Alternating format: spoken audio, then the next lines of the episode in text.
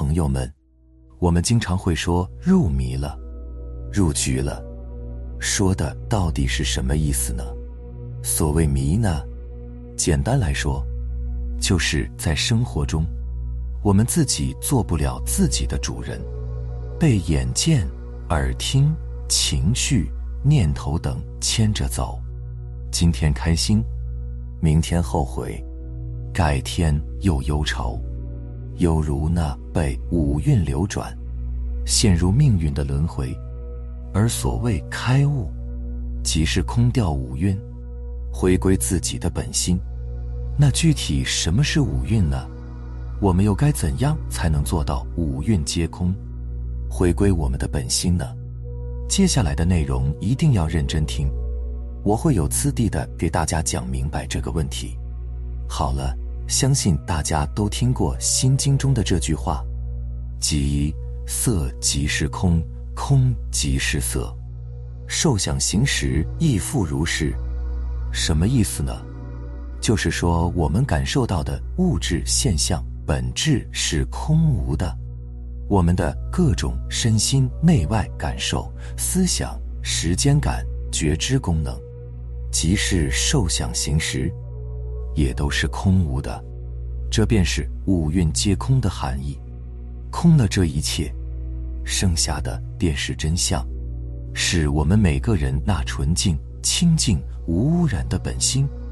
色、受、想、行、识，统称为五蕴，其中是一种递进和深入的关系。佛家经常这样讲。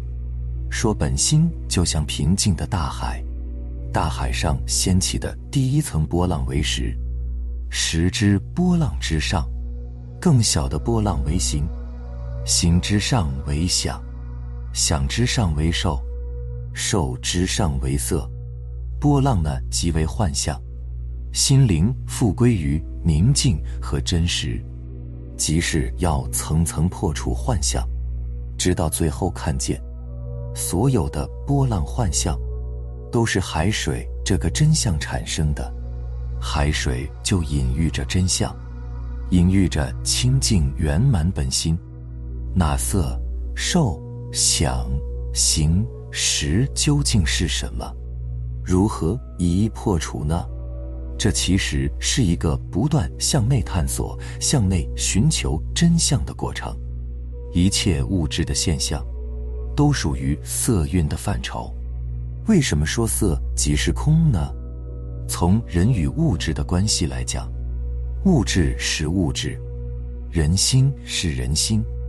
我们并没有办法从本质上拥有任何物质，包括自己的身体，一切只是使用而已。举个例子，就好像你拥有许多钱财物质。这个钱财物质就是色，如果你再把钱财存进银行，你拥有的就是一种安全感、占有感。用钱买了房子，换来的是舒适的居住感受；去五星级酒店享受山珍海味，得到的是心理和味觉的满足感受。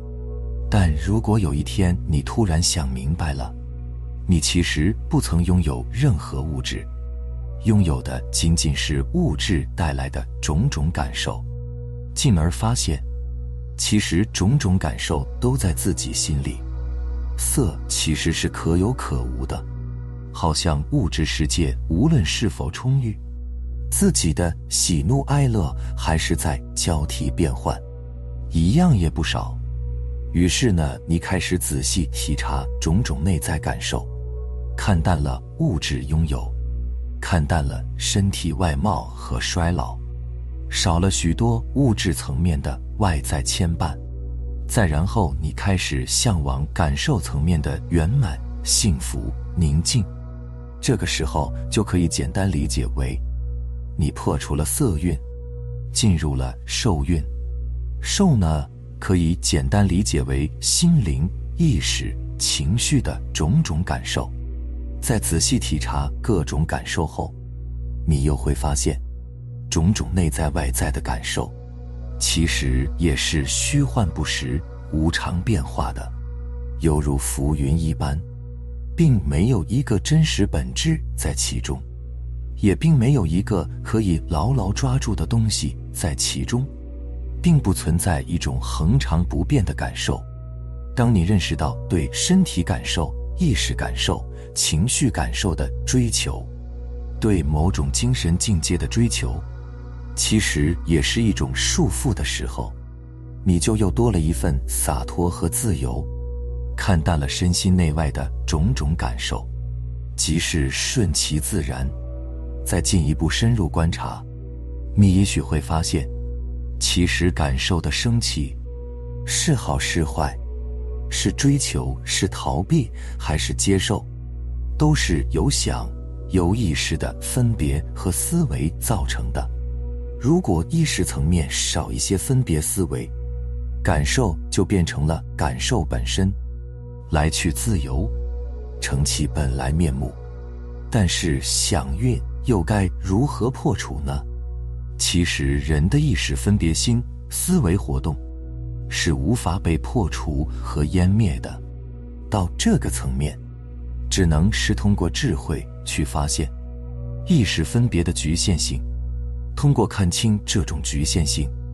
依次不受意识分别的控制，真正看清了、看淡了，就是不在意自己的所思所想和思维观念了。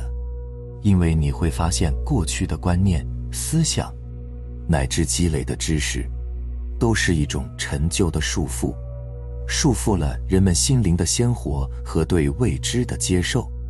很多时候。是大脑在控制自己，在控制心灵的自由，而不是自己在自由的使用大脑。就好像语言思维，总是一字一句线性的，难以停止，也无法触及存在的完全本质和真实的全体面貌。从某种角度，其实许多天才科学家和艺术家。并不是用语言思维在认识世界，而是用一种整体的思维，就好像设计一个科学构造，那整体的图案已经在心中运转，就像画一幅绝美的艺术品，也并不是线性的一点一点描述。与之相反，语言思维、意识分别乃至身心现象的线性运行。便可以简单理解为行运，就像一种内在的时间感、方向感。某种角度来讲，破除内在层面线性的时间感、方向感，即是破除内在一种想要实现、能够到达的主观能动性。